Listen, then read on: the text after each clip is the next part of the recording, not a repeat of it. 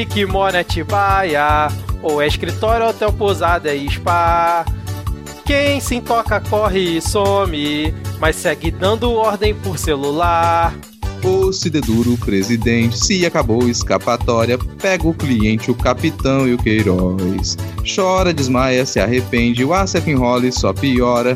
Todo parente era assessor, aliás. Caso existisse um lugar pra fugir do radar, que a PF nem frequenta, lá eu faço até churrasco em quarentena. Em Atibaia vai rolar.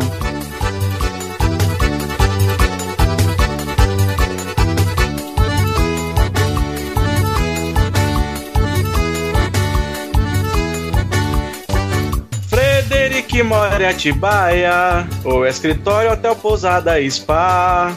Quem se toca corre e some, mas segue dando ordem pro celular. O Cideduro, presidente, se acabou escapatória, pega o cliente, o capitão e o Queiroz. Chora, desmaia, se arrepende, o Acef enrola e só piora. Todo parente era assessor, aliás. Caso existisse um lugar pra fugir do radar que a PF nem frequenta, lá eu faço até churrasco em quarentena. Em Atibaia vai rolar.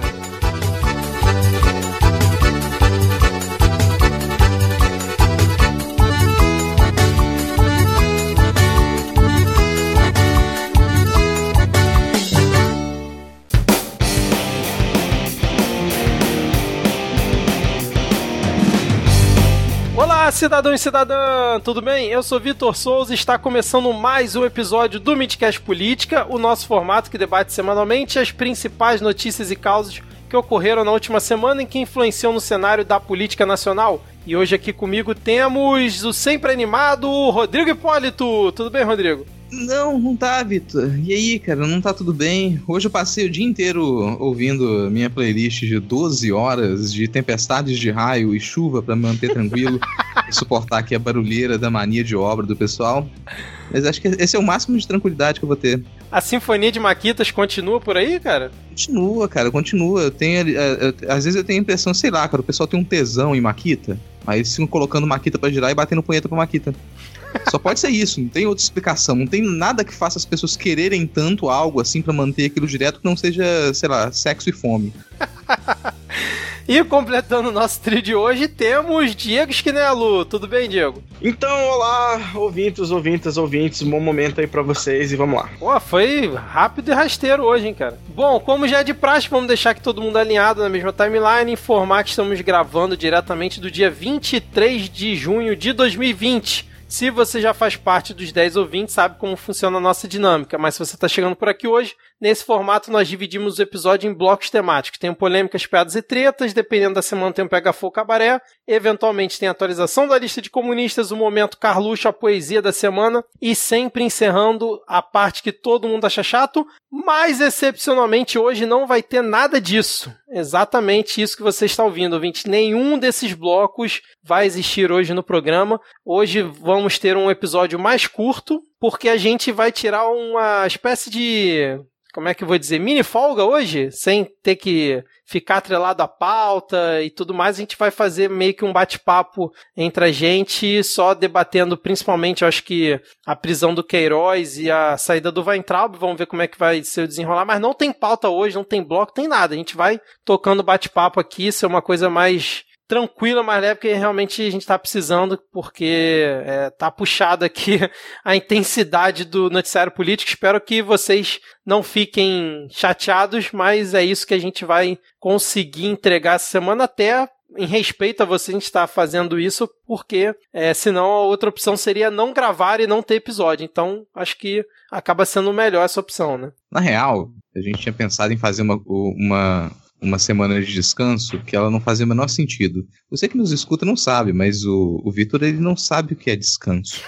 Ele não sabe o que é folga, ele não compreende o conceito de folga. Então ele tinha pensado em a gente fazer uma, uma semana para ficar mais tranquilo, e aí não ia ter pauta, só que a gente ia fazer tipo uma retrospectiva de todos os episódios desde o começo do ano, contando com paródia, o que obviamente ia dar cinco horas de gravação.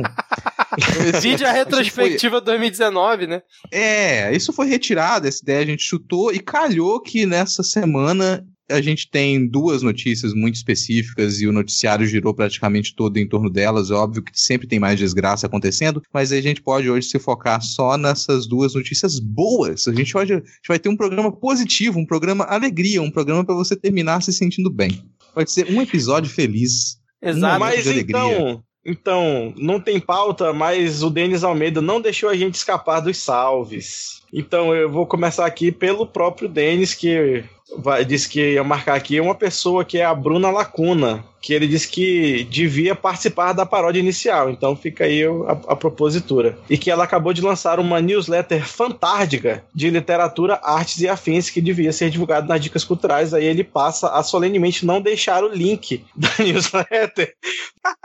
Ele marcou também a sua companheira, a Liliane Gille, que está fazendo um trabalho primoroso no medievalíssimo, com drops de até 5 minutos todas as semanas. Essa semana sai a parte 3 de uma série sobre Dante e a Divina Comédia.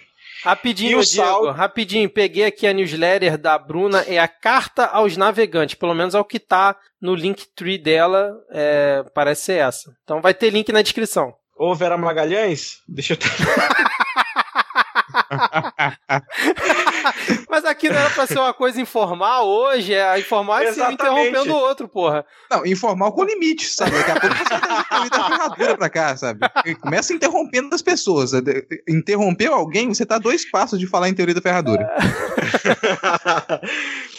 E um salve aí, eu aproveito é, esse salve aí na forma de um puta que pariu, força galera, para os professores e professoras da Uninove que foram demitidos por uma notificação no, no, na plataforma de que eles iam dar aula online. Né? A pessoa passou o dia anterior inteiro preparando aula e quando abriu a sua plataforma para dar a sua aula, tava lá: você está demitido, você tem dois dias para devolver o sei lá, o, o, notebook que você pegou emprestado, senão a gente vai descontar do seu, da sua rescisão, cuzão do caralho. Isso é que foi foda, né? Porque eles deram ênfase a esse, a esse ponto, né, cara? para deixar a coisa bem escancarada e escrota o máximo possível, né? E aí o Denis segue, né, que foram tratados com tanto de respeito, desrespeito, justamente em um tempo que nós, professores, temos tanto nos desdobrado, como ficou claro aí na dobradinha do midcast com o Não Pode Tocar. E se você ainda não ouviu os nossos episódios EAD hoje e amanhã e EAD tá comendo mosca, vai lá ouvir. E por último, para finalizar aqui a, a thread, o segue o fio do Denis. e, e se eu puder, queria mandar um socão na cara de um certo padre gato e de um ex-biltre da educação de São Paulo, que fizeram uma palestra motivacional com comentários fechados para os alunos da Uninove não poderem reclamar da situação. Que vergonha enorme de quem compactua com isso. Explicando, é, a Uninove demitiu praticamente todos os seus professores, e aí os alunos entraram para ter aula e estava lá uma palestra do padre Fábio de Mello, num horário, e em outro, em outro horário o ex-biltre da educação de São Paulo, que eu já não sei quem é. Exatamente. Seguindo aqui nos salves, tem a Júlia Matos. Pediu um salve aqui para ela. Ela não marcou ninguém, mas como hoje já não tem pauta, não tem bloco, não tem nada, então fica o salve aqui pra Júlia, até porque a Júlia, nossa parceira aqui, gravando já episódios com a gente, incluindo esse do EEAD, que foi sugestão dela, inclusive, né? O ensino emergencial à distância. Se você ainda não viu, corre aí no feed que o episódio ficou excelente, cara. Então fica o salve aqui pro Rafael Thompson, que ele marcou muita gente, ele marcou vários podcasts aqui. Então, além do salve para ele, vai um salve pro Pastelando o podcast, um salve pro pessoal dos 12 trabalhos do escritor, aí um abraço pra Jota, salve pros testes da massa, pro Fagulha podcast, que já foi indicado aqui também nas dicas culturais, o Link Tour, salve aí pro Link Tour, podcast 10 de 10, aos 30 podcast, a Penam pode, isso aqui é praticamente uma lista, assim, de, de podcasts para vocês acompanharem, né, gente? Foi isso que o Rafael Thompson fez pra gente aqui. Ele fez, não colocou naquele esquema de tabela do, do Vitor, mas ele deu várias dicas aqui. Ele marcou também o Por Outro Lado podcast, o Animes Overdrive, é extremamente variado. Tem de tudo aqui nesse, nesse pedido do, do Rafael Thompson. Animesfere também, o Heraldo Machado tá na marcação aí, um salve para Heraldo Machado. Diogo Bob. E para fechar o podcast Eu Tava Lá. Opa, volta. Fechar não. Tá vendo, gente? Que fechar não. O, o Rafael Thompson ele já estava fazendo um segundo segue o fio aqui de indicações. Então, na, na verdade, ele vai fechar com um podcast novo. Ele dá as boas-vindas pro lado criativo, que é o podcast da Ellie Kamazaki. O nosso querido amigo Establishment, né, marcou aqui o Denis Almeida, que eu acho que, não sei se vale, mas vamos considerar, porque é, ele hoje, hoje tá valendo tudo, cara. É, e a Franciela Santin, que se matou rindo quando descobriu que ele falou do seu acidente para o midcast, mas não contou a forma patética que se machucou freando uma bicicleta a 10 por hora com o queixo e os dentes. Eu não entendi um pouco direito, mas quer dizer que eu já caí numa vala de esgoto por frear a roda da frente da bicicleta, então tamo junto. Caralho, cara. Mas como é que foi isso, cara? Tu caiu na vala? É que eu morava no interior, aí, tipo, o esgoto era uma vala que corria céu aberto, assim, no, no lado do, da rua, né? E na frente da minha casa tinha uma pontezinha que passava por cima dessa vala. E eu, ainda aprendendo a andar de bicicleta, dei uma puxada no freio errado e capotei e caí de cabeça na, na no esgoto. É, no interior de Minas, isso era chamado de mucufa. Mucufa. ah, é, em algumas regiões também o mucufo. É esse, essa, esse esgoto jogado no que um dia foi um rio e que vira aquele, é simplesmente aquele vão de esgoto para Diegos caírem. É, entendi que fosse o ato de cair na vala, fosse esse o nome.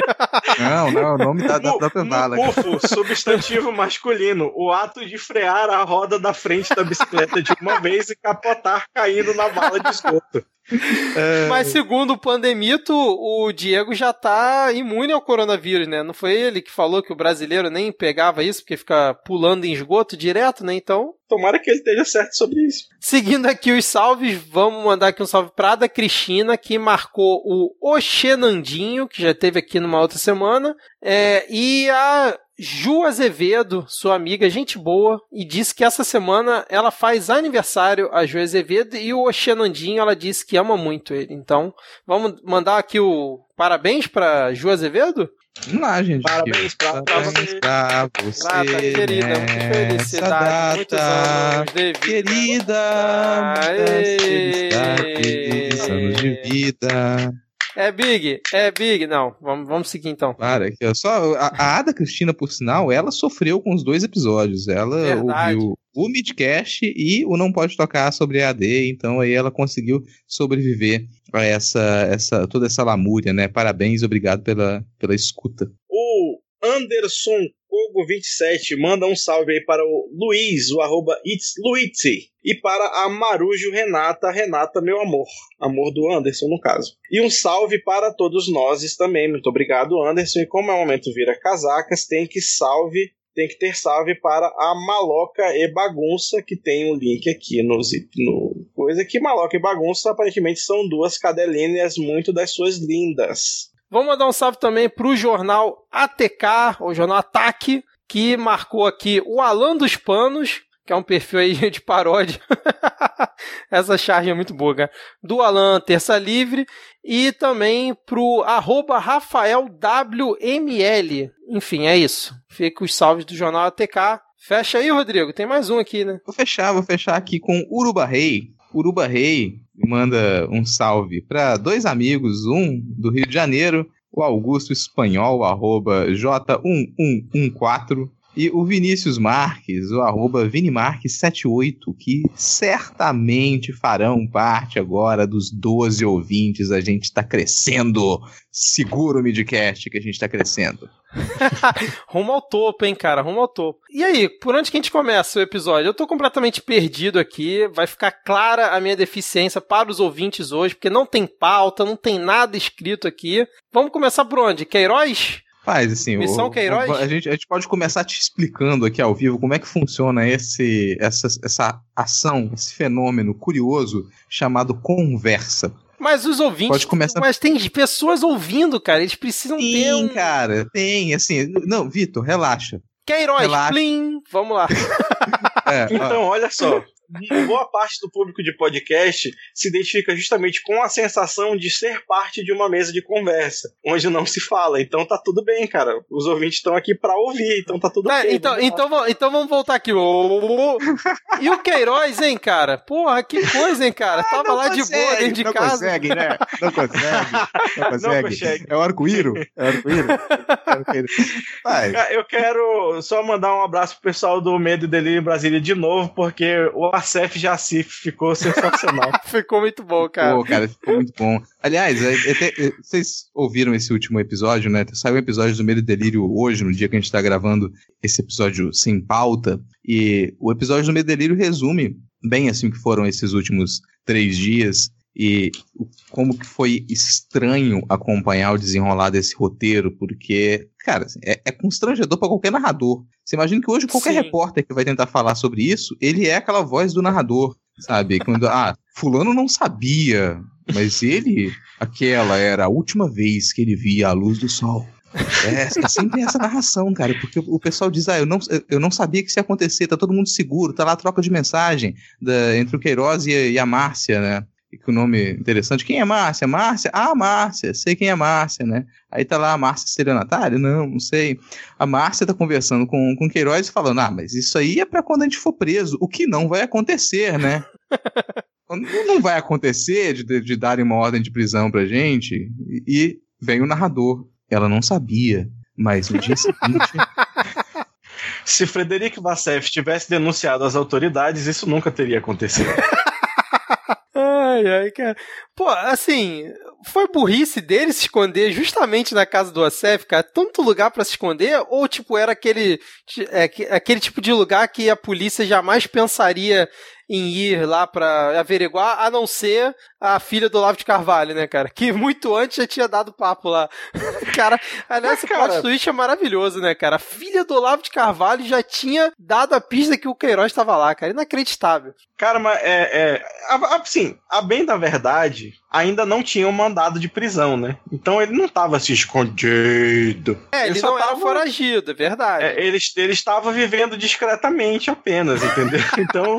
Mas é, é, um, é uma parada que eu acho que é sempre bom comemorar, é que essa galera é burra para um caralho. Isso é sensacional, isso ajuda muito, facilita muito a vida de todos os outros. Mas por que, que você acha que essa galera é burra? Porque o cara se escondeu na casa lá do Acef? O cara ficou um ano escondido. Não, assim, é porque eles, eles não. É, como a gente já comentou, acho que até no episódio passado, eles estão acostumados a ser baixo clero, entendeu? Sim. A fazer a fazer as coisas nas sombras. Agora que eles estão no holofote, eles continuam com o mesmo modo, modus operandi, achando que vai colar, mas não cola. Entendeu? Tinha que ter, eu pegar o quê? Com, com o Diego nisso também, porque eu, eu sempre eu acompanho o pessoal falando: ah, não, é, esse pessoal, quem, quem, acha que esse pessoal é burro tá errado. Eles são é, muito inteligentes, muito espertos, eles são toscos, mas são muito inteligentes. Não, cara.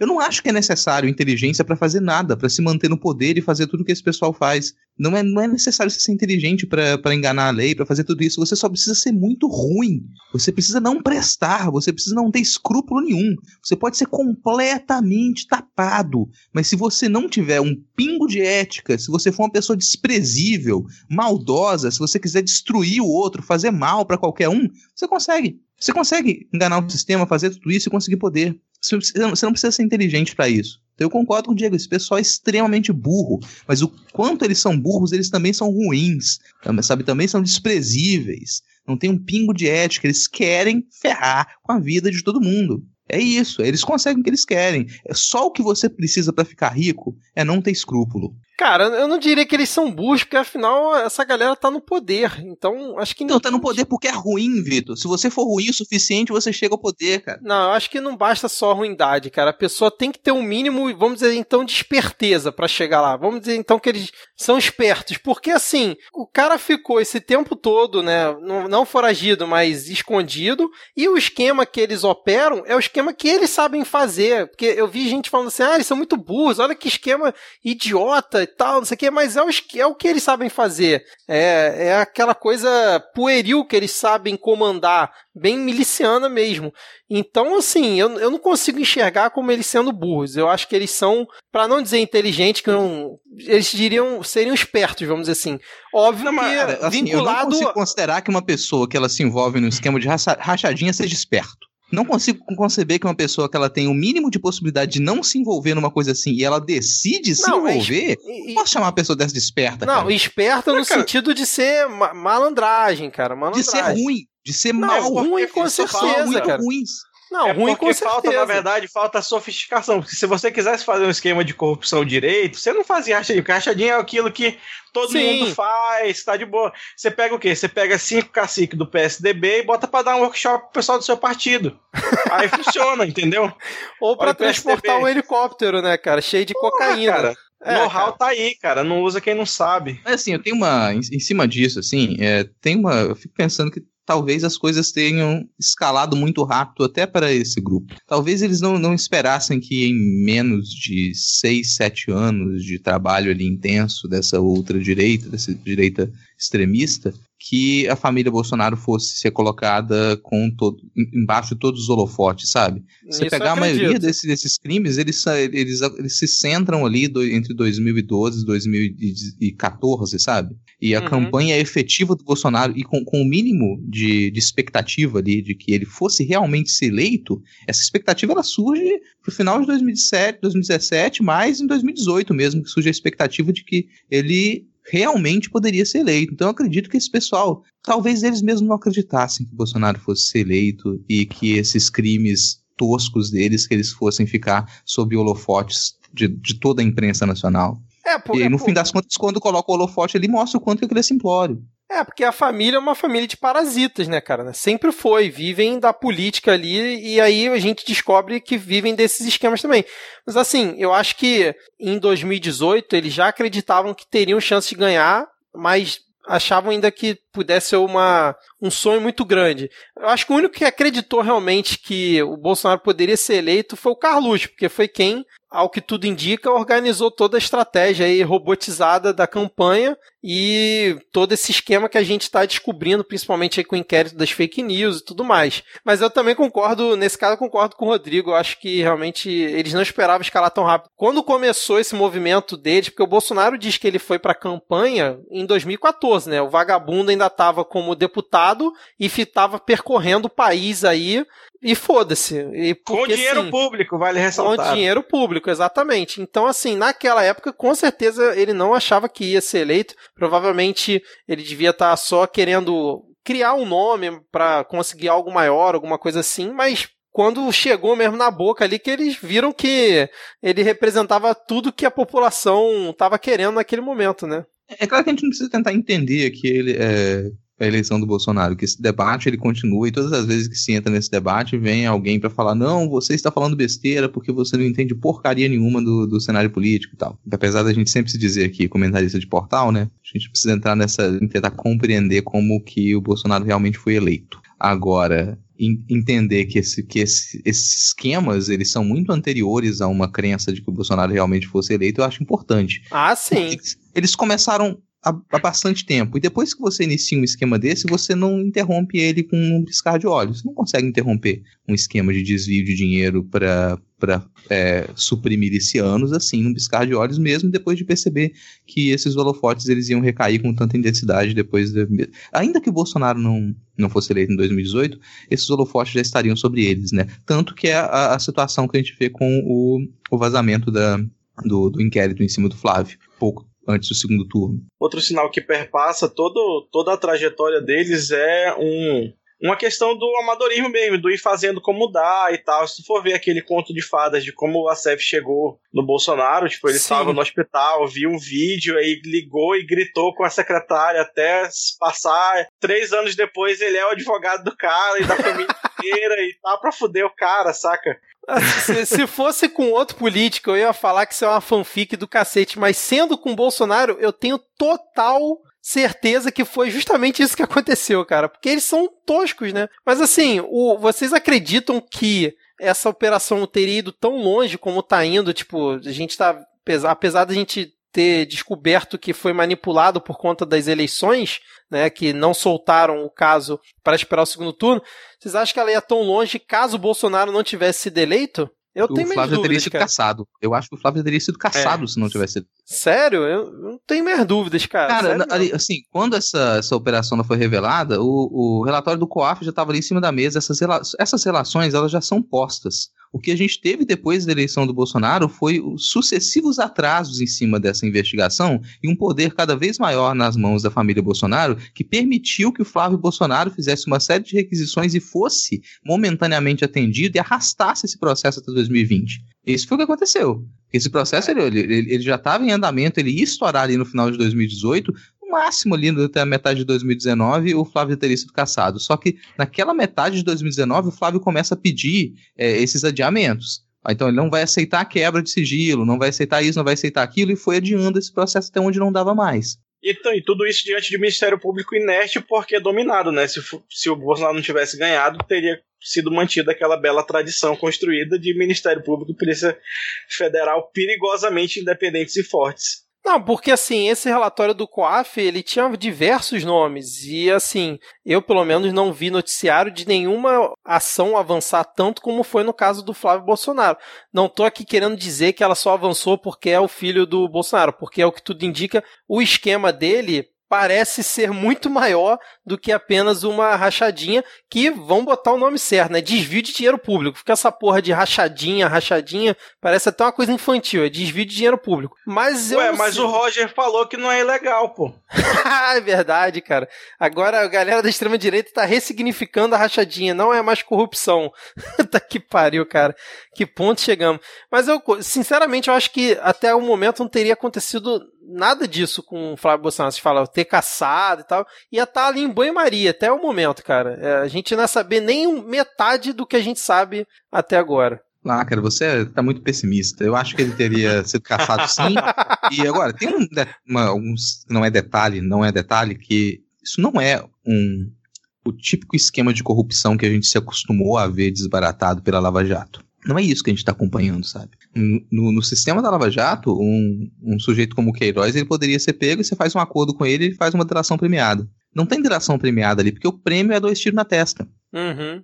Sabe? Então não, não, não tem esse tipo de negociação. É uma coisa muito mais crua, muito mais direta e ao mesmo tempo muito mais delicada. A gente ainda não sabe como reagir a isso nesse nível, porque a gente conseguiu observar esse tipo de situação é, em, em, em, câmaras municipais, em câmaras estaduais, em assembleias é, municipais e em nível estadual. Agora, nessa escala, tipo, a última vez que a gente acompanhou uma situação dessa, sei lá, foi PC Farias, cara. Agora, você falou em, em Queiroz e a, o Acef dizendo que a casa estava em obra, que não tinha nada ali, e o Queiroz, obviamente, ele falou que não sabe o que, que o Queiroz estava na casa dele, mas aí depois saiu o vídeo da Polícia Civil, né, filmando como é que era a casa. Cara, não tinha obra nenhuma dentro da casa, a casa funcionando normalmente. Obra de caridade. é obra de caridade, recebendo pessoas que estão procurando abrigo. A, a, a, como é que ele falou ontem, né, ele fez uma ajuda humanitária, né, deixando o Queiroz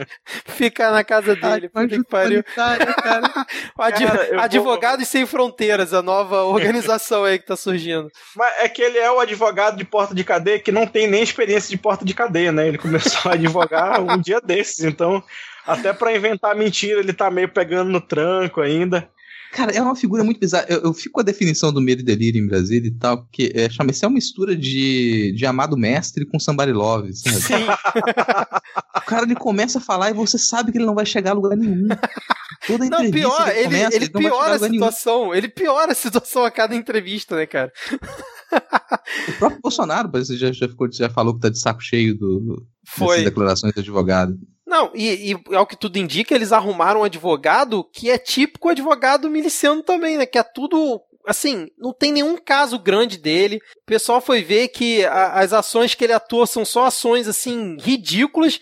A, então, ele é advogado em que ação? Em que momento que ele atua, cara? Parece que até o advogado é, é meio miliciano na história, né? Ele, ele falou que foi advogado do, Bebiano, do né? cara da Riachuelo e, e, o cara negou. Isso, ele... então. Exatamente, cara. Lembra da declaração do Bebiano, quando ele pulou fora e falando, cara, que o Bolsonaro consegue ser cercado do pior tipo de gente. É verdade, Isso, cara. cara, sabe, qualquer, qualquer lunático que chega perto dele ali, pagando pau, ele é, sabe, vem cá, tá pagando pau pra mim e fica aqui perto. E doido, esse cara continua insistindo que ele é advogado do Bolsonaro, depois da própria a, advogada do Bolsonaro ter negado, ter sido apresentado registros de que ele em nenhum momento assinou como advogado do, do Bolsonaro. Nenhum momento. Sim. E ele continua insistindo nessa narrativa. Alô, editor, puxa aí a música jovem. Porque aí é André Sadia, hein? Mas e aí? Ele pulou o muro? Ele entrou pela rachadinha no muro? Seu advogado. Chegou voando! Eu fiquei genuinamente surpreso que eu não via algo assim no jornalismo brasileiro desde, sei lá, mentiroso e caluniador. Isso é divertido, porque as pessoas, pelo visto, perderam o receio de zoar, sabe? Não estão levando mais a sério em ponto nenhum o governo. Todos É. os jornais, os, os âncoras e repórteres, eles estão zoando completamente. É, e isso dá um certo alento, né? Cria aquela talvez falsa esperança de que, peraí, se ninguém tá levando a sério, então daqui a pouco esse pessoal vai, ser- vai, vai ser deslocado, vão ser retirados da- do ponto de poder. É. E agora um breaking news rapidinho aqui. Parece que o TSE votou improcedente o pedido de cassação da chapa Bolsonaro-Mourão. E o pedido vai ser arquivado. Então, menos uma aí. Pra Qual gente deles? torcer. Qual do- dos, dos nove pedidos? Ih, rapaz, aí você vai me fazer clicar na notícia. Pera aí, então. Pô, que, que absurdo! Você não vai. você- realmente você não vai passar só uma informação pela manchete? TSE, a ação apontava suposto abuso do poder econômico na campanha eleitoral de 2018 pela presença de outdoors em diversas cidades do país. Não foi então a da Marina junto com Boulos, né? Essa foi impetrada pela. Ah, essa foi a que foi impetrada pelo Haddad, né? Foi da, da Então, chapa do Haddad. o Haddad do Ciro tem, tem, tem algumas aí. Acho que é a mais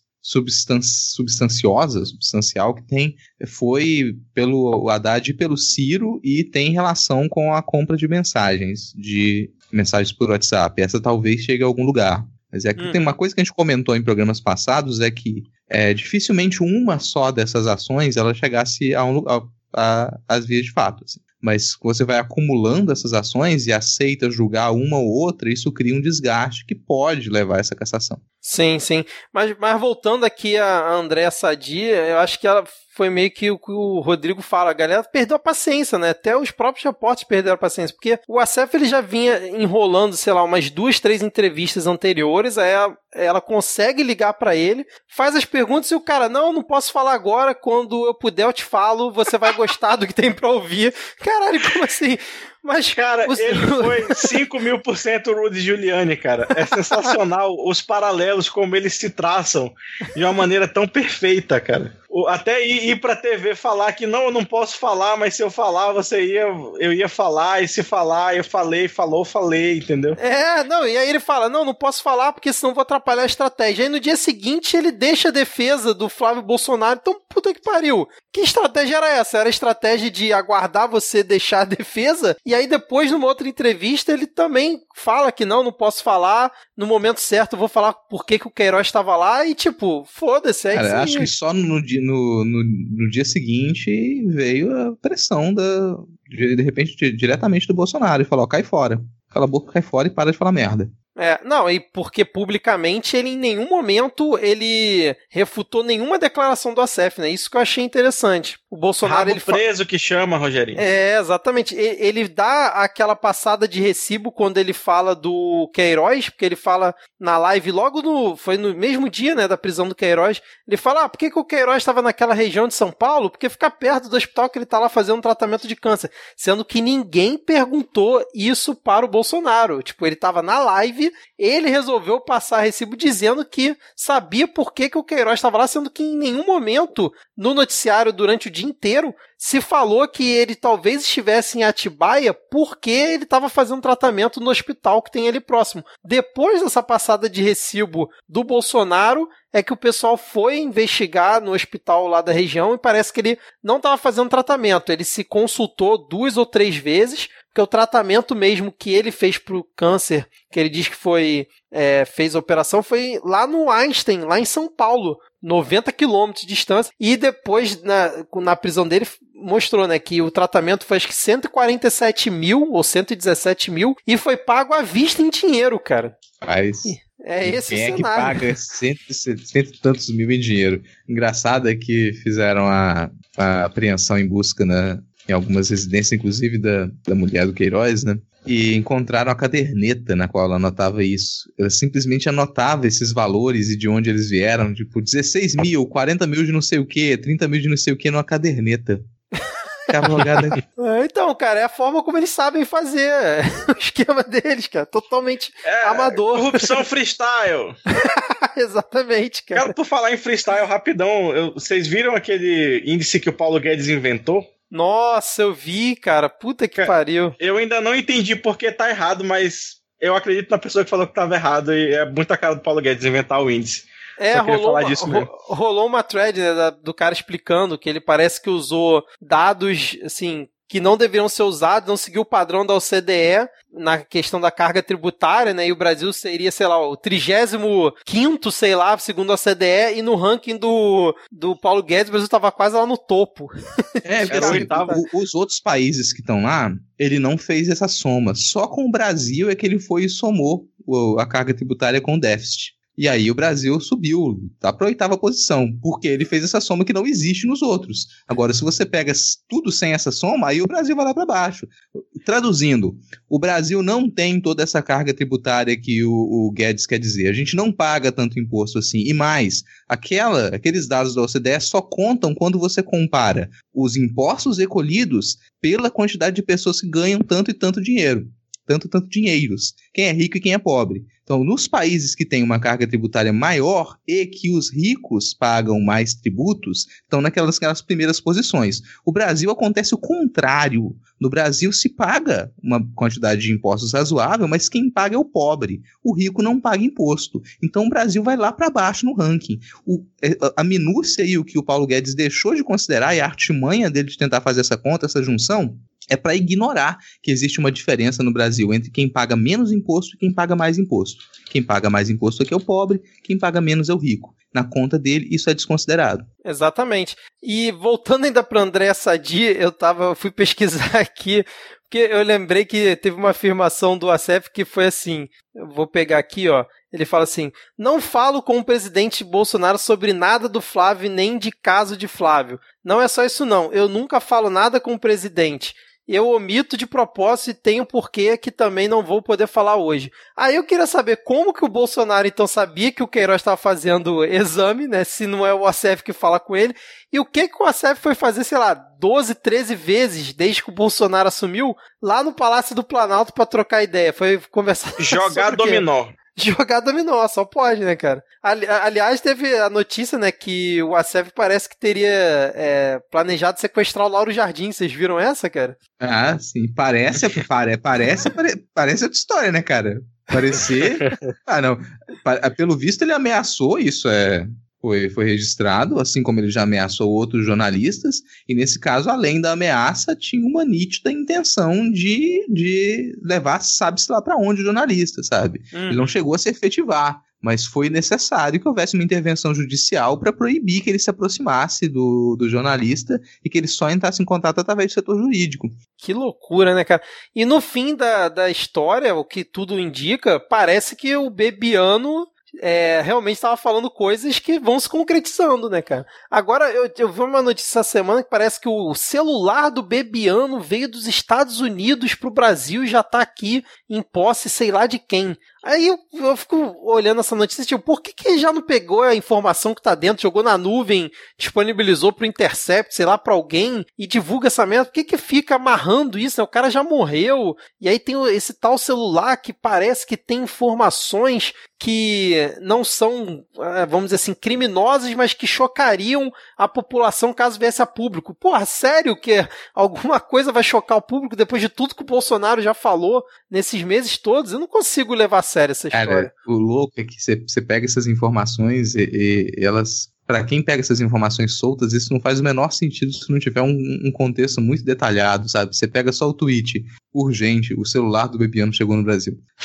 como, como entender isso, sabe? E, e é tanta coisa que aconteceu uhum. de lá pra cá, tanta coisa que a gente fica completamente perdido se lembrar disso, mas precisa, precisa que o aparelho ele seja enviado, que ele seja vistoriado. Tem coisas que não, você mas... precisa fazer com o aparelho, assim, não dá mas, pra... Mas, mas, não foi enviado pra polícia vistoriar, esse é o ponto, esse é o problema. Mandaram pra alguém aqui de confiança do Bebiano, pelo que dizia na reportagem que eu li, e essa pessoa tava com o celular lá, tava com o aparelho. Tipo, vão entregar pra polícia mesmo ou não vão?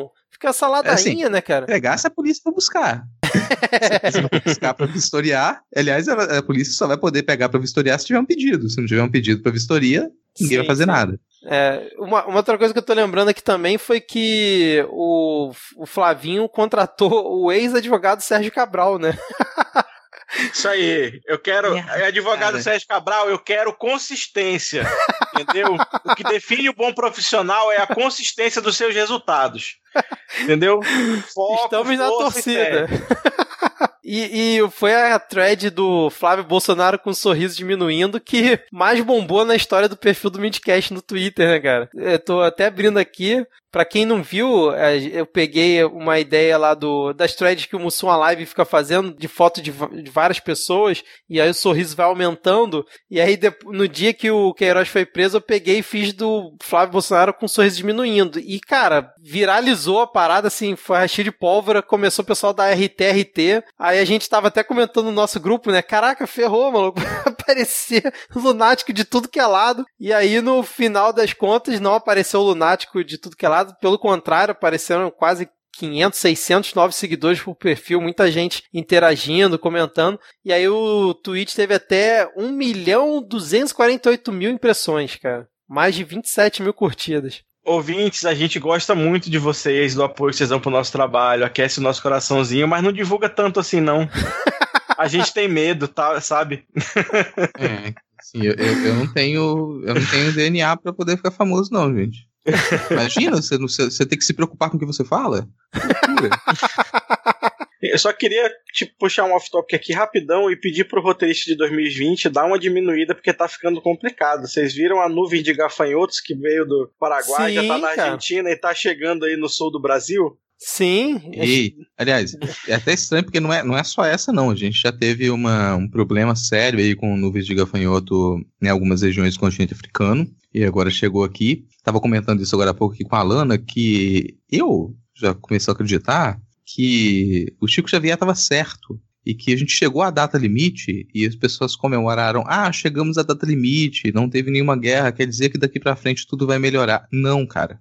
A gente chegou à data limite e pronto, a gente não conseguiu resolver o mundo e a gente continuou em guerra, essa é real. Então chegou a data limite, pronto, dali para frente vai ser o fim. Daqui a pouco o Nibiru chega, meu amigo. Então, você, você, acha que é só isso? Não. Rolou terremoto no México e tem alerta de Sim. tsunami para algumas regiões do Caribe que já estão em alerta, porque inexplicavelmente um evento que acontece de vez em quando, não é nada muito estranho, que é a poeira do Saara chegar até as regiões do Caribe, ser levada, né? Dessa vez ela aumentou um pouquinho a quantidade de poeira. A gente está com aí acho que 90 milhões de toneladas, trilhões de toneladas, quadrilhões de toneladas atravessando o Atlântico. Você pega a imagem de satélite e você vê aquela faixa alaranjada de poeira do Saara atravessando o Atlântico, chegando até o Caribe.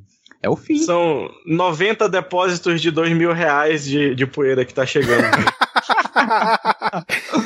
Ou então as 10 pragas de 2020, né, cara? Vai Sim, ver cara. que é a nova versão aí. Ou as 10 pragas ah, não, as 10 Eu, não aí. falei nem do Ártico, porque o Ártico e a Sibéria, nessa época do ano, já era pra estar tá com temperatura abaixo de zero. Se não me engano, tava 28, 30 graus é, positivos lá na Sibéria, cara. Nessa época do ano. Ai, ai, cachorro amarrado e a peia comendo, né? Eu, eu fui, fiz esse comentário do roteirista de 2020 no Twitter e falaram que era a Shonda Rhimes. Eu falei, porra, então tá na hora de começar a matar a protagonista, né? Fica a dica aí. Ai, agora você, o Rodrigo, você falou em laranja, eu lembrei, cara, que o Canhestro, que mandou poesia da semana na semana passada, ele mandou poesia pra semana também. Vamos colocar aqui no episódio ou hoje também não agora, vai ter poesia? Agora, vamos lá, poesia da semana, na voz de Diego Esquinelo.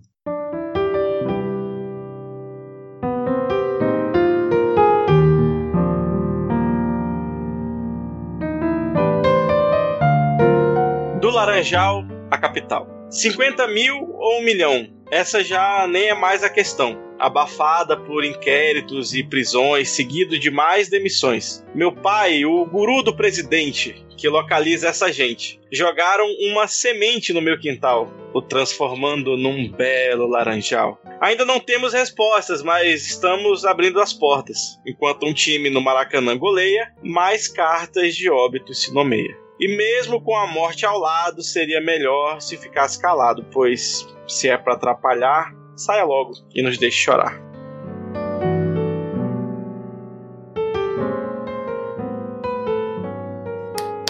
Cara, bela composição, hein? Ele conseguiu fazer um resumo do que foi essa última semana, assim, quase perfeito, cara. Teve até a citação aí a, a essa desmedida que foi o Flamengo voltar a jogar o Campeonato Carioca, cara. Coisa ridícula, meu irmão. Que coisa ridícula. O Landim é, é um cidadão, assim, asqueroso, asqueroso esse presidente do Flamengo. Se São Paulo não fosse um lugar tão escroto, eu virava corintiano, velho, mas não dá. Perdemos agora metade dos ouvintes, né? metade da audiência de São Paulo, que você acaba de atacar metade da ah, audiência. Ah, porque você faz um episódio chamado Situações Babacas de São Paulo e não perde ouvinte. ah, não, mas o próprio, o próprio paulistano sabe, cara, que o que mais tem em São Paulo é a situação babaca. É, é, pois é. O pessoal é consciente disso. É elogio pro paulistano. O paulistano sabe que ele vive numa cidade de merda. Então ele, como ele é, o paulistano é esperto, o paulistano é consciente. Cidadão paulistano, consciente, sabe que vive numa cidade que não presta. Cara, mas assim, os paulistanos que eu tive contato quando eu trabalhei lá não são bem assim, não, cara. Eles defendem São Paulo até onde pode, cara. Isso aqui era uma Enfim. tentativa de fazer com que os ouvintes não fossem embora. Mas, assim, né, falhei, não, não tenho o apoio da, do patrão, bem. Tá vendo, cara? Não tem pauta e acaba acontecendo essas coisas. Só fazendo uma observação aqui que o Canheste, o nome dele é Caio. Ele falou que esqueceu de mandar no último episódio. Fica aqui a observação. Muito obrigado, Caio. Foi uma bela poesia, mais uma vez, cara. Gostei da, da, das referências musicais, né?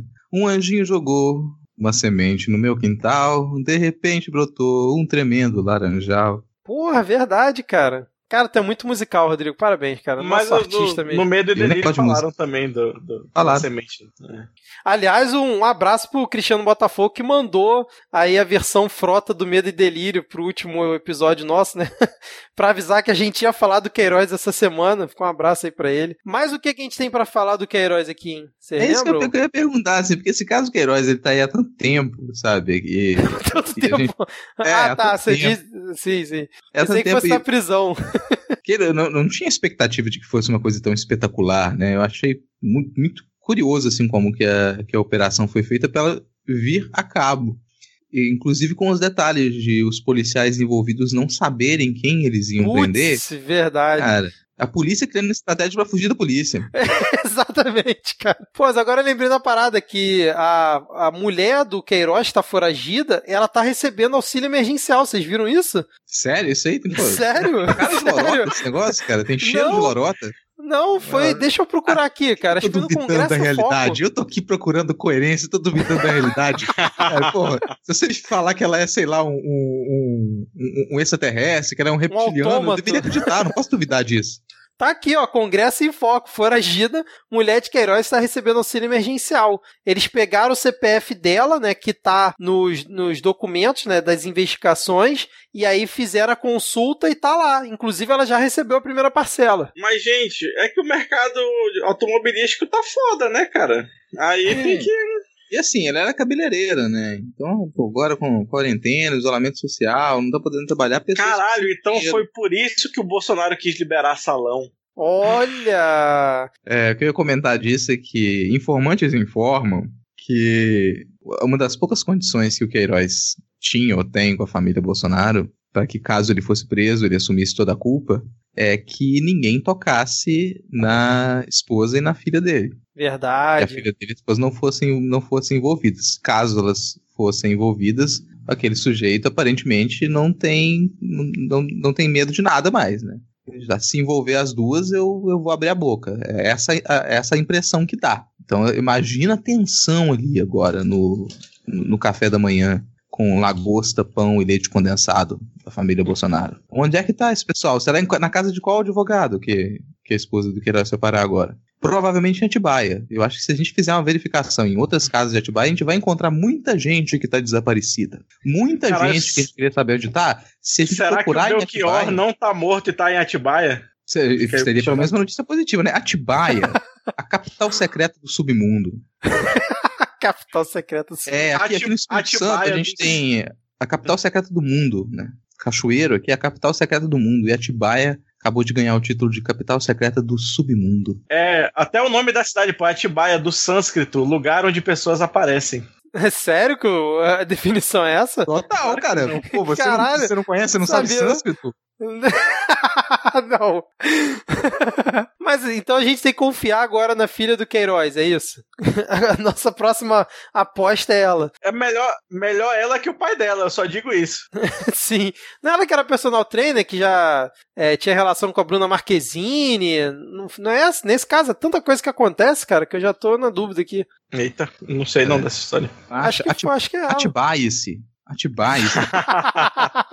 Ó, mas eu queria aproveitar aqui e dar uma dica pro Queiroz, né? Tá preso aí, seguir o exemplo do Lula e se tacar nos livros, entendeu? Eu recomendo, inclusive, começar pelo Mágico de Oz, porque você vai super se identificar com a figura que é o Homem de Lata. Caralho. Puta que pariu. Parabéns. Essa eu não tava esperando, não, Diego. Muito bom, cara. Eu ouvi em algum lugar, não lembro onde foi, mas quando eu lembrar Não, eu não dou conta essa parte, não conta essa parte, cara.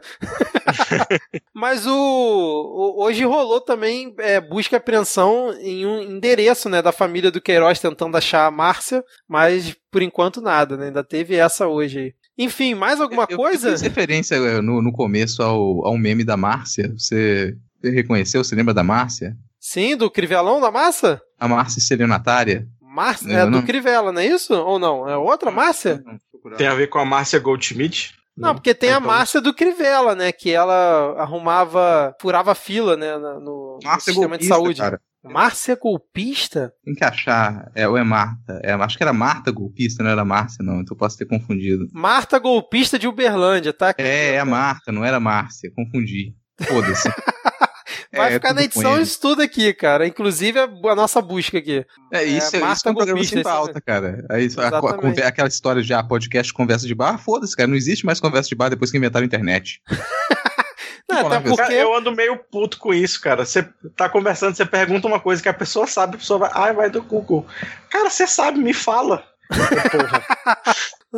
Cara, a Agora- própria memória, cara, você pode confiar na internet, pra que você vai confiar nas suas próprias memórias? E o anjo, hein? O, o Acef falou que não é o anjo. Vocês chutariam algum outro nome pra quem é o anjo? Eu nem sei de onde vem essa história do anjo, na verdade. Não, tá na, no inquérito, né? Dizendo que, acho que uma troca de mensagens do Queiroz com a esposa. é, Um deles falou assim: ah, pode deixar que o anjo cuida de tudo pra gente. E aí, segundo o Ministério Público, o anjo seria o Acef. Mas, pô, o cara que abriga um enfermo por um ano sem cobrar um centavo, se não for um anjo, eu não sei o que é.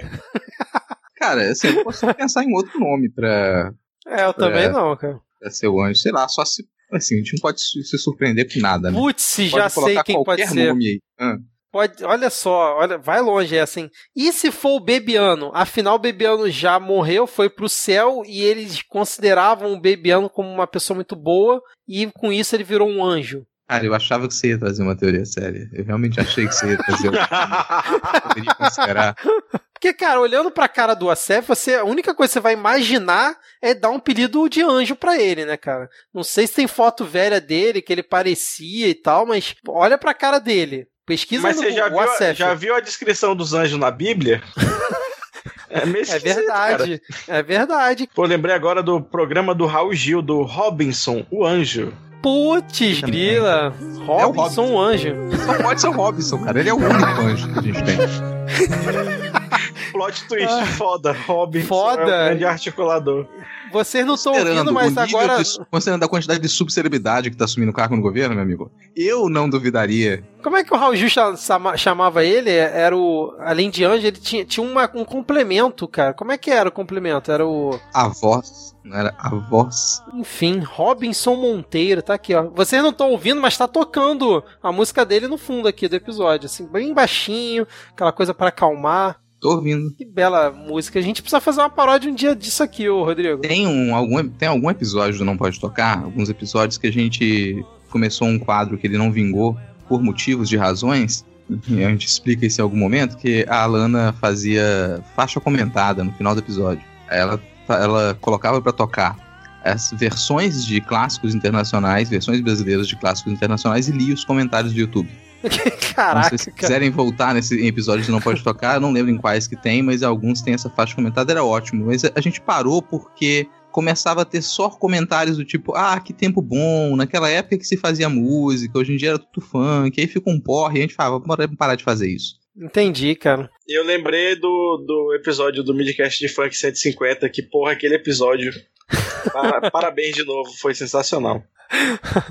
Tá aí, eu gostei de fazer aquele episódio, mas. Aliás, o Rodrigo, lembra a Alana que a gente tá devendo o episódio sobre K-pop, cara. A gente precisa fazer depois. Tá mais depois do que eles fizeram essa semana com o Trump, aí, né, cara? Porra. K-pop tá em contexto. K-pop tá em contexto. Inclusive, a Alana tava pesquisando coisas de K-pop aqui outro dia. Aqui. Não sei, Olha não, aí, não entendo muito bem do que, que se trata, né? Mas ela tava é, falando alguma coisa sobre um, uma. O, o conceito por trás de um disco do BTS. Nossa, já Por falar curioso, em, hein? Falar em K-pop, tava rolando aquela situação de panfleto lá, né, da Coreia do Sul, é, botando panfleto em balão para ir pra Coreia do Norte, e aí parece que é pra, pra semana que vem a Coreia do Norte vai revidar. E vai, tava preparando não sei quantos mil panfletos para amarrar em balões e tacar na Coreia do Sul. E vai mandar escrito o quê? Não sei, cara. Aqui tem saúde e educação de graça pra população. Alguma coisa nesse sentido aí. falando nisso, falando nisso, aqui Diego. Não, aqui não tem K-pop. falando nisso, Diego, falando em translados estranhos entre nações aí, né? a gente teve um translado estranho que aconteceu nessa, nessa semana também, né? A gente, quando a gente piscou, já tava lá. Cai, cai, Abrão, cai, cai, Abrão, fugindo da prisão.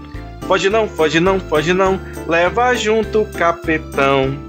Cai, cai, Abrão, cai, cai, Abrão, fugindo da prisão. Seu green card acabou de expirar, corre, vão te deportar. Cai, cai, Abrão, cai, cai, Abrão, fugindo da prisão. Foge não, foge não, foge não, leva junto o capetão. Cai, cai, Abrão, cai, cai, Abrão, fugindo da prisão. Seu, Seu green card acabou de expirar, corre vão te deportar. Piscou em Brasília, piscou em Miami. E lá se foi o Abrão. Eu achei que ia fazer referência à mulher do chiqueirinho que falou dos olhos do Bolsonaro, cara. Ah, não, cara, isso aí. Eu, eu, sério, eu, tenho, eu, tenho, eu sempre sinto nojo quando eu olho o Bolsonaro. É o pera, fungo pera, presidencial, pera. cara. E quando eu, eu acho que a pessoa tem que ganhar muito bem para poder pensar nesse tipo de elogio e falar ai, que o Bolsonaro é bonito. Cara.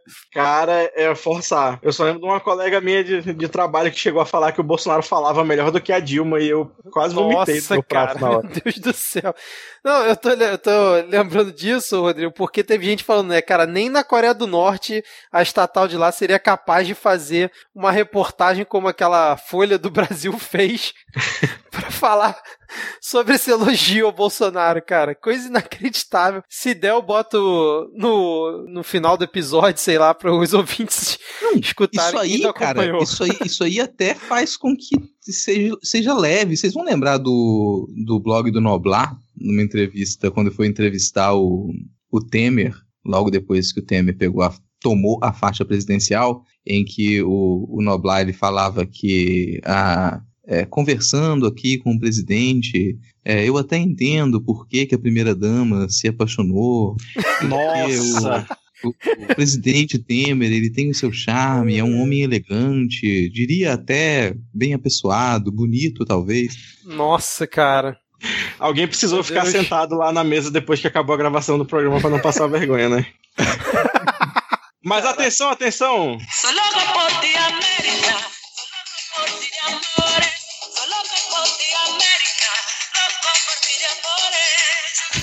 Para você que não se lembra, essa é a abertura da novela América de 2005, que retrata o sonho de todo brasileiro de se mudar para os Estados Unidos.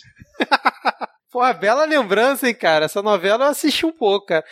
Ai, ai. Mas por que isso, Diego? Por que, que você comentou isso? Porque. O que, que aconteceu aí? Brasileiros estão proibidos de entrar nos Estados Unidos porque a gente conseguiu lidar pior com o coronavírus do que eles, que já estão mais, com mais de 100 mil mortes nas costas. Com algumas exceções, por exemplo, diplomatas, por exemplo, funcionários é, de ministérios, né, que tem aí um, um, um, um, passaporte diferenciado, que não precisa de visto, e que você perde no dia que sai a sua exoneração no cargo no, no diário oficial. Aí, coincidentemente, o meu, o meu ex-chefe, né, o pior ministro da educação, como diria Romero, até agora, até agora. se mudou, né? aproveitou aí do seu passaportezinho bonito e se mudou para os Estados Unidos no, naquilo que não é de forma nenhuma uma tentativa de fugir da justiça. Imagina, né, cara? Ele foi só dar um passeio lá e comer no KFC, porque ele teve a coragem de, acho que no dia seguinte, ainda postar uma foto, né? Pô, eu tô aqui na América e tal. Pensei em comer aqui nessa rede de hamburgueria, que eu nem lembro qual é, mas resolvi parar no KFC e comer uns frangos. Muito obrigado a todos que torceram por mim. E aí surge o conceito de exilado político do governo, né, cara? Em Miami. Olha que coisa maravilhosa. Para você ver, esse governo é tão tóxico, tão escroto, que até os próprios membros do governo sentem a necessidade de sair correndo dele. Cara, é, é, eu sou obrigado a concordar com, com o Rodriguinho Maia, né, cara? E o Rodrigo Maia também totalmente sem paciência. Né? Total, né? cara. Totalmente sem paciência. Falando, cara, pela primeira vez na história a gente, a gente encontra um, um, um exilado político que é defendido pelo governo. É, isso é situação esdrúxula. Primeira vez na história, agora a gente tem esse, essa ideia do exilado político que é defendido pelo governo. Faço pergunta. Logo, logo depois de mandar aquela. Não, é só lembrar do Banco Votorantim, que ele era economista lá e o banco foi à falência. Verdade. pergunta. um dia antes do Weintraub pedir, entre aspas, demissão, é, saiu a notícia de que ele seria indicado para o Banco Mundial, porque assim, para quem não acompanhou isso, o Brasil participa de um consórcio lá dentro do Banco Mundial, tem várias cadeiras lá junto com outros países, né? E o Brasil pode indicar um diretor para esse grupo. Um diretor executivo e essa vaga tá sem ninguém, acho que desde maio, alguma coisa assim. E aí saiu a notícia que o, Bo o Bolsonaro indicar o Weintraub, né? E aí no dia seguinte, quando o Weintraub fez aquele vídeo patético, aquele vídeo ridículo, que no final ele tenta dar um abraço no Bolsonaro, o Bolsonaro completamente constrangido, cara, pra pessoa, sim, pro Bolsonaro estar constrangido de estar ao lado de alguém, cara, é, a relação entre os dois não tava muito boa, né? Deu pra ver ele pelo abraço. E aí ele cara, também... É o, Bolso é o Bolsonaro e o Weintraub, eles são escrotos, mas até eles reconhecem que eles são intragáveis, entendeu? Um pro outro. pois é. E aí, nesse vídeo, o Weintraub anuncia que está saindo né, do ministério e fala que foi indicado para o Banco Mundial, porque até então isso era só um rumor e tal, que se confirmou. E até o Paulo Guedes falou essa semana que se fizerem muita força lá para barrar a indicação dele, que ele não vai ajudar não, cara. Vai largar de mão o Weintraub para lá. Mas esse cara do, do Banco Mundial foi só para... Óbvio, ele não, não ia entrar em cargo nenhum no Banco Mundial não ia ser aceito. Mas isso era só desculpa para falar. É por isso que a gente está mandando ele para os Estados Unidos. Para ainda ter algum verniz de que ele, sabe, faria parte do governo e ele tá, é, é a indicação para o Banco Mundial. Como se, se conseguissem encobrir essa, essa fuga estranha dele. E nesse momento, tá, não existe imigrante ilegal, né? Isso é uma, um conceito inventado pelos Estados Unidos. Mas o, nesse momento, o Weintraub está sem registro lá. Ele está tá contra as normas do, dos Estados Unidos foram instituídos, como o Diego falou recentemente, então a qualquer momento ele poderia ser deportado. Se alguém souber, aí, cidadãos brasileiros-americanos que estejam aí, se alguém souber onde é que está esse sujeito, onde é que está o Weintraub, ele está contra as regras dessa nação que vocês tanto amam, né? Está desrespeitando a nação estadunidense. Acho que vocês poderiam denunciar para que ele fosse deportado. E eu acho louco que essa galera realmente acredita que eles são alguém pro, pro, pra galera do establishment lá dos Estados Unidos, né? Eu acho que ele foi super se fiando que, sei lá, o Trump não ia deportar ele, mas, cara, o Weintraub Ru, saca? A hora que o Ice bater na porta dele é PT saudações e entra no aviãozinho da Gol aí e tchau, cara. É, exatamente. Mas assim, eu acho só discordo num ponto do Rodrigo. É, a questão do Banco Mundial foi desculpa para ele fugir. Eu acho que nem foi isso, cara. Porque o próprio irmão dele, quando twitta no. Acho que foi no sábado, né? No dia 20, que ele já tinha chegado nos Estados Unidos, ele fala: agradeço todo mundo que torceu, meu irmão já está nos Estados Unidos. Em nenhum momento das pessoas que eu vi no dia defendendo e agradecendo, exaltando ele ter conseguido chegar nos Estados Unidos, comentou tipo assim: ah, que bom que ele chegou nos Estados Unidos e agora vai poder desempenhar um belo trabalho no Banco Mundial. Essas baboseiras que eles sempre gostam de falar. Não, eles só comemoraram que o cara conseguiu fugir do STF e simples assim, sem o menor pudor. É, mas eu, quando eu falei que isso era um verniz, é um verniz de 15 minutos, cara. Isso surgiu ali na conversa deles, eles falaram aquilo para 15 minutos. O caos era tamanho, sabe? O fogo batendo na bunda, tava, tava nesse nível que qualquer coisa que eles dissessem para tentar passar um verniz ia acabar em 15 minutos mesmo, foi o caso, assim. É o equivalente não... É o equivalente retórico de pintar o cabelo com papel crepom. É. Caraca. E não, não, ia, não ia se manter, sabe? Até porque a pessoa não entra no banco como representante no Banco Mundial. Assim, o Brasil ele faz parte de um grupo de países, ele, um grupo de países que envolvem países do, do Caribe e eles precisariam aceitar a indicação do Brasil, eles já não iriam aceitar. Por sinal, se não me engano, a, a pessoa que chefiaria esse, esse bloco de países é, que foi eleita recentemente agora é uma é, cubano-americana, se não me engano. ela vive muito tempo de, nos Estados Unidos, né? Mas ela nasceu em Cuba por ironia do destino. E aí eu fico imaginando se ela aceitaria o, o nome do Weintraub. Agora vamos lá, tipo, o Weintraub, ele assim, tava, tava sendo investigado pelo STF, né? Ele fugiu nessa ida aí para Miami, acaba perdendo o foro privilegiado, tanto que hoje o STF já mandou inquérito dele para a primeira instância, o inquérito da suspeita de racismo, né, aquele tweet lá é, sobre a China. Vocês acreditam que o Weintraub foi jogado no fogo só para tentar desviar a questão do Queiroz, que já que foi no mesmo dia, foi naquela confusão toda? Ou, tipo, eles já deviam ter esse plano maluco de fazer o cara fugir do STF? Cara, ele já ia cair. Aí, é. quando ca calhou de, porra, tu tem que cair mesmo, melhor que seja hoje, para ver se dá uma, uma diluída aqui. Também concordo, acho que foi isso também. Já, já ia sair naquela. Aliás, antes de, de prenderem o Queiroz, já tinham avisado que ele ia durar até tal dia, que naquela quinta-feira ele, ele iria anunciar que saía do carro. Então já estava anunciado antes também. Só calhou realmente.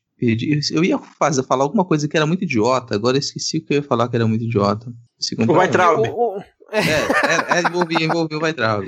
Não, a coisa idiota que ele fez foi a portaria que ele soltou. Que ah, ele não, não era uma coisa idiota, dia. não, era uma coisa importante, tá? É porque eu ia te corrigir que você falou suspeita de racismo. Suspeita de racismo é o caralho. Porque o sujeito fez uma postagem racista e depois, na hora de se justificar, ele falou: não foi racismo, eu só fiz uma piada. Quando você faz uma piada ressaltando aspectos de uma etnia, de um povo, o nome disso é racismo, puta que pariu.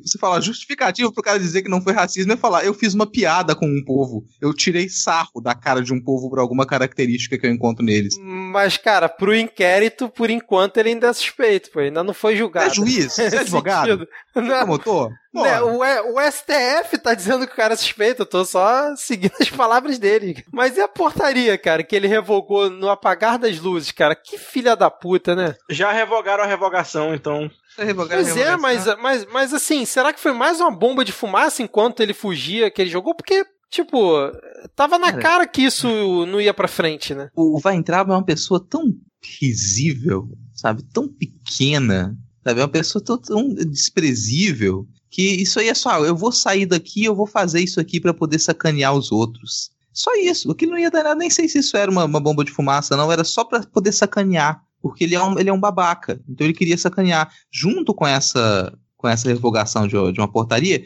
por sinal, deixar isso nítido também. Aquela portaria era uma portaria para como recomendação para que programas de pós-graduação incentivassem o, a pluralidade. Isso, assim. Então, quando ele revogou aquela portaria, isso não significava revogar cotas, inclusive porque tem uma boa parte de programas de pós-graduação para o país que ainda não tem programas de cotas eficientes, que ainda não tem uma pluralidade de, de vozes dentre os seus estudantes e professores. Então, aquela portaria era uma recomendação, mas mesmo essa revogação do, do Weintraub já foi revogada, como o Diego comentou. Agora, tem uma outra coisa que ele fez antes de sair, isso aí é pouco comentado, ninguém tem falado disso. Isso é pouco comentado. Ele fez uma série de indicações olavistas. Uma série de indicações. Então ele fez uma, sabe, quis nomear um monte de, de, de olavista lunático para entrar para o MEC de uma vez só, então agora também querendo revogar essas indicações dele, é, que provavelmente vai acontecer, né? Mesmo a ala militar está fazendo uma pressão para que se revogue essas indicações ideológicas do Weintraub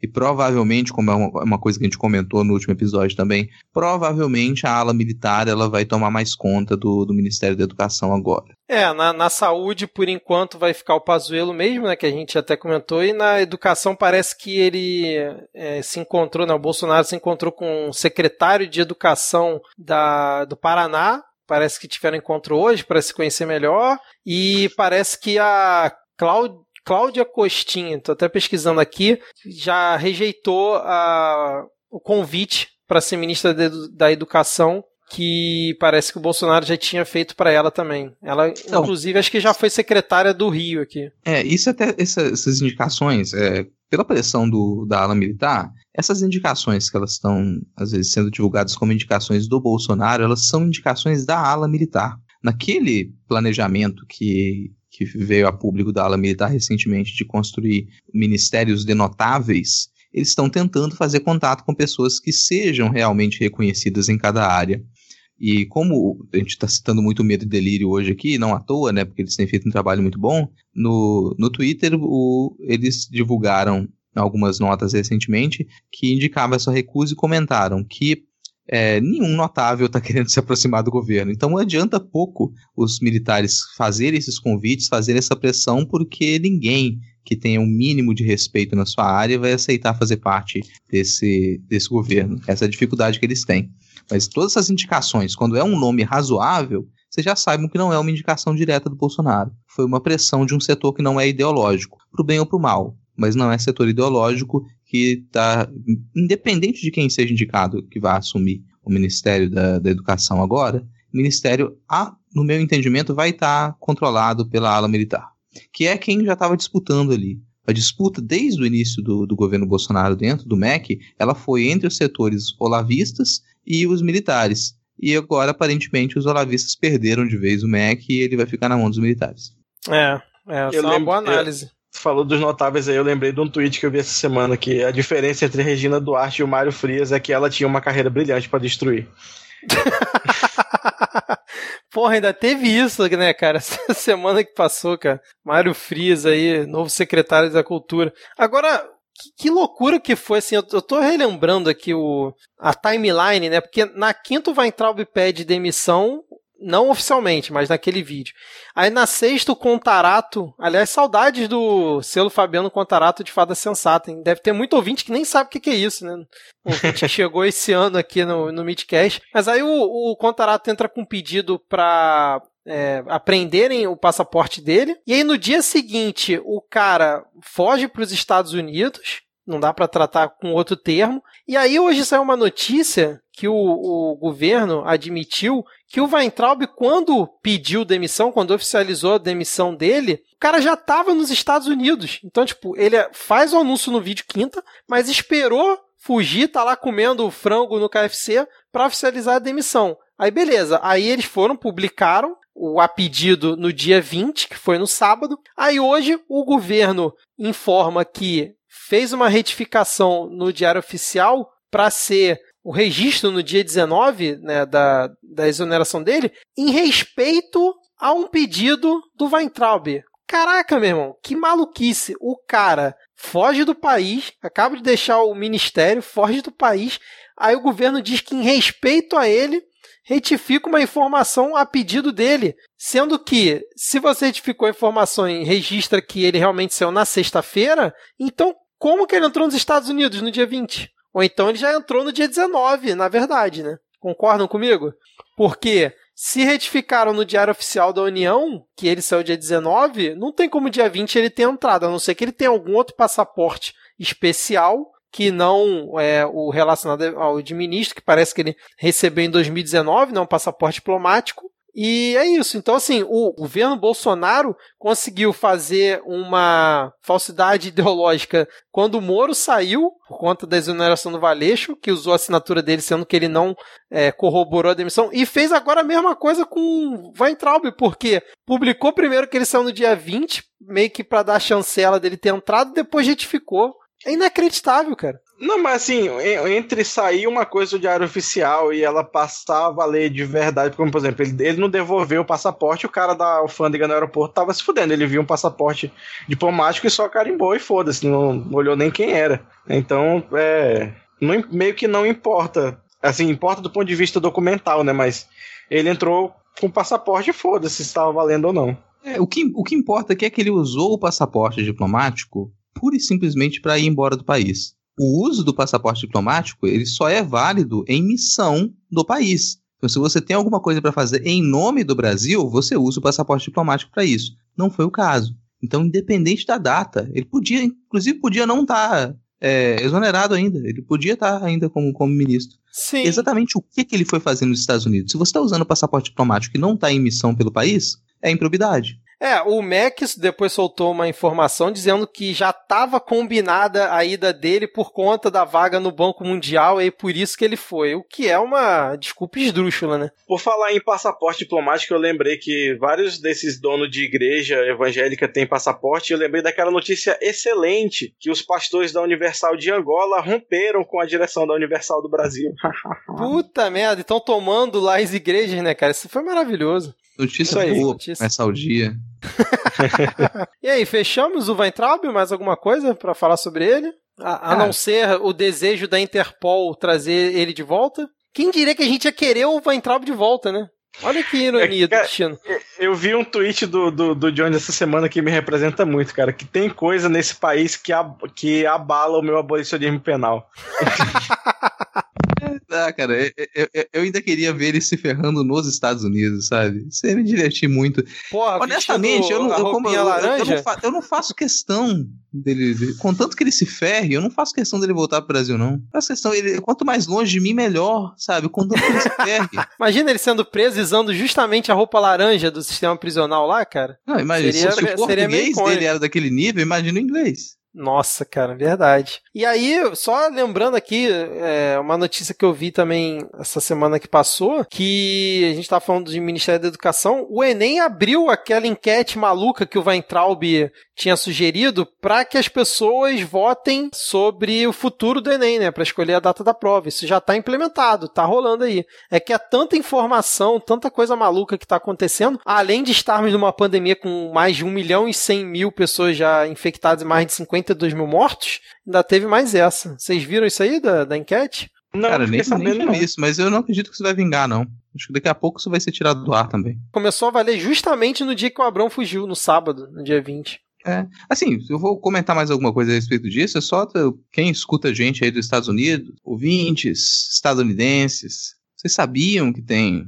um imigrante brasileiro reconhecidamente racista, que ele é contra o movimento negro, diz que não existem povos indígenas, e ele tá aí, escondido no país de vocês, no meio de uma revolta antirracista. E aí, o que, que vai acontecer? Ele foi para ah, vou, vou pegar também nossos ouvintes ultraconservadores aí, ultranacionalistas dos Estados Unidos, vocês sabiam que tem um, um, brasileiro que saiu fugido do Brasil, está desempregado e foi para os Estados Unidos roubar o emprego de vocês? Só avisando. Ai, ai. Será que antes dele ir embora botaram ele no auxílio emergencial, cara, o Weintraub? Acho que valia uma pesquisa com o CPF dele lá também, porque eu não duvido não. Não, acho que ele vai deixar para pegar o auxílio emergencial dos Estados Unidos, que é o valor dá para você comer. e eu acabei é. de ver aqui que amanhã vai ter live Drauzio Varela e Mano Brown. Sim, cara, grande live. Sensacional.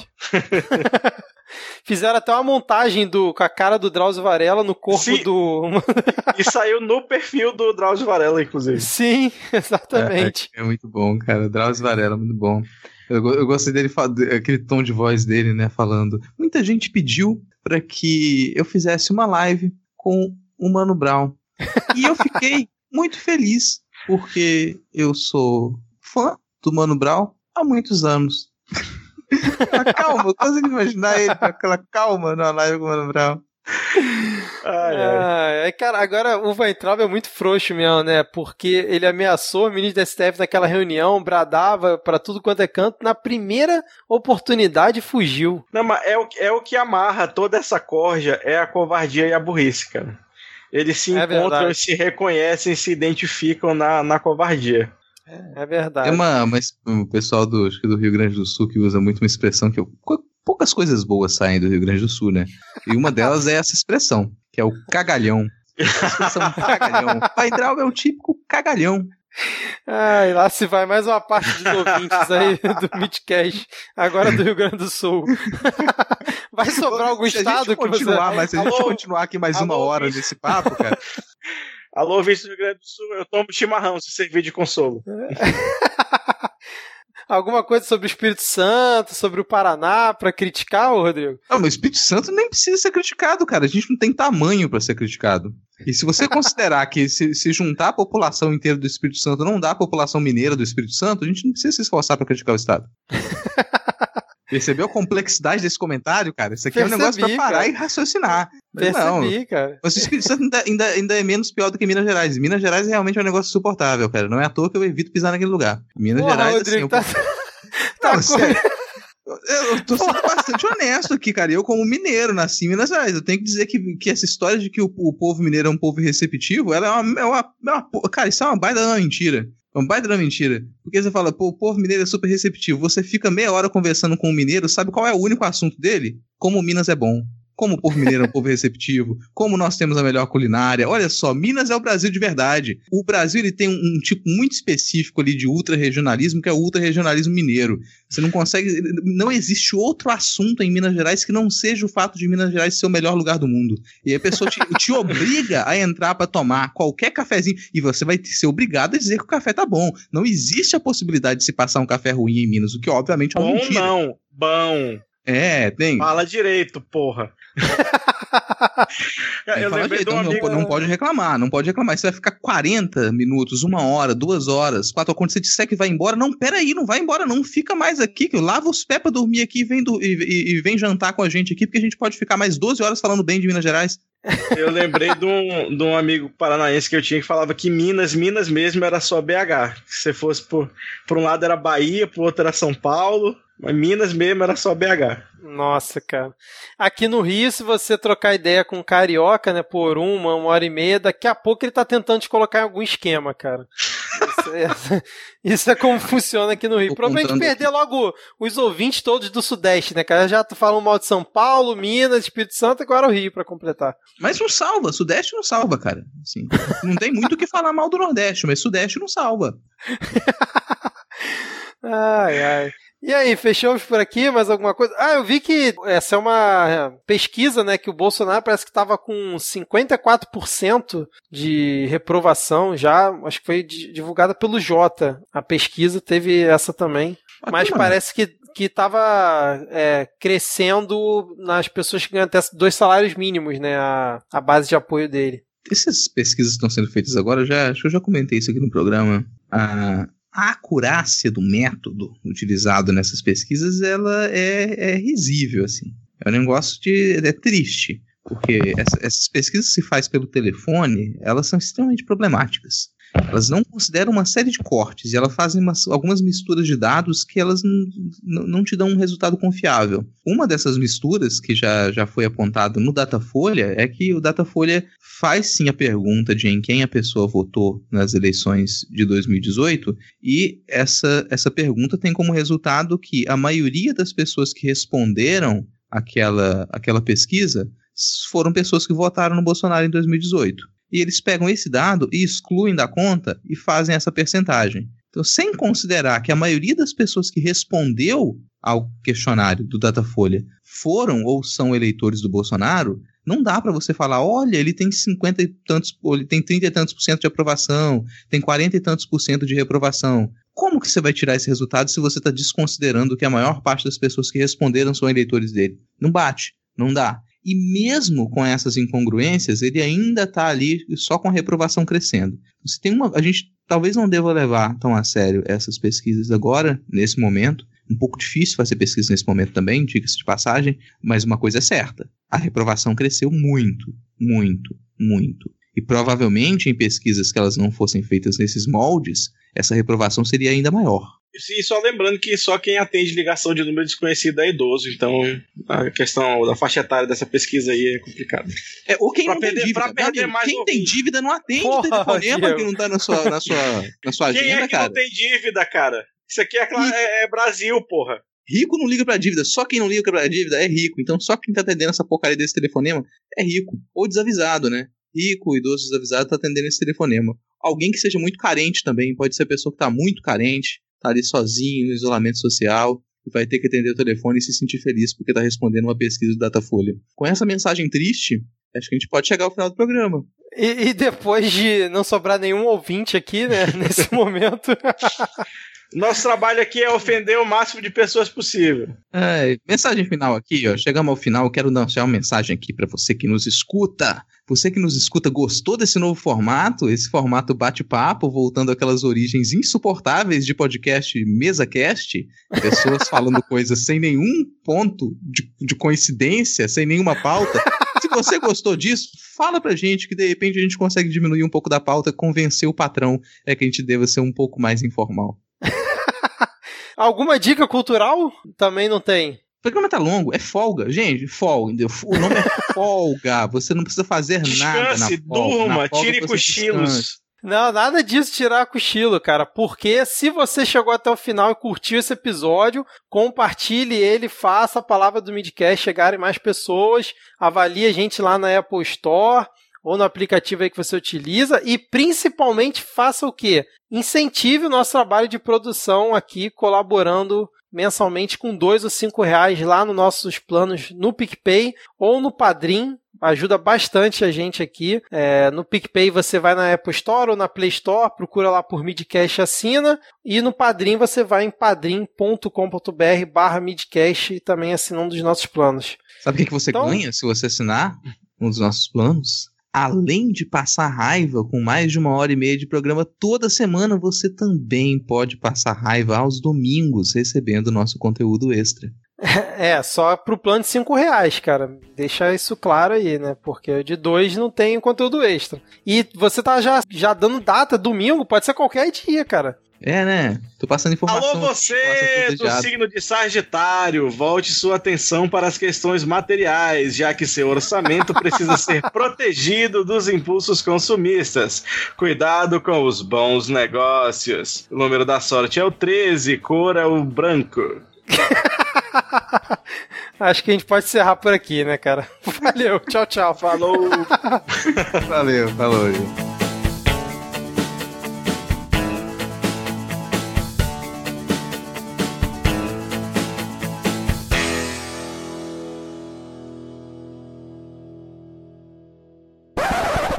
Em um dos momentos, uma brasileira de Santa Bárbara do Oeste, São Paulo, elogiou o brilho dos olhos do presidente Bolsonaro, o que evidentemente deixou ele emocionado, agradecido e até encabulado. o que aconteceu ao longo de décadas, né, vai ter que desfazer. Sim. Não é a velocidade que eu gostaria, o que vocês gostariam. A gente sabe disso, tá acompanhando. O seu olho brilha, brilha, brilha, tem uma luz especial. Cadê? Muito. Dá vontade de chorar quando Não, a gente fica perto. Verdade, não, não é adoração, não. É de verdade. Eu falei isso pra muita gente, tá? Jedinho, Tá, você tá tirando foto do céu aí. Eu sempre fico nervosa do lado dele, gente. Primeira dama Michele não repara, mas ele é muito lindo, viu? Marido, sai da live. Nós confiamos no Senhor. Senhor é lindo. Bolsonaro. São suas cataratas. Que homem.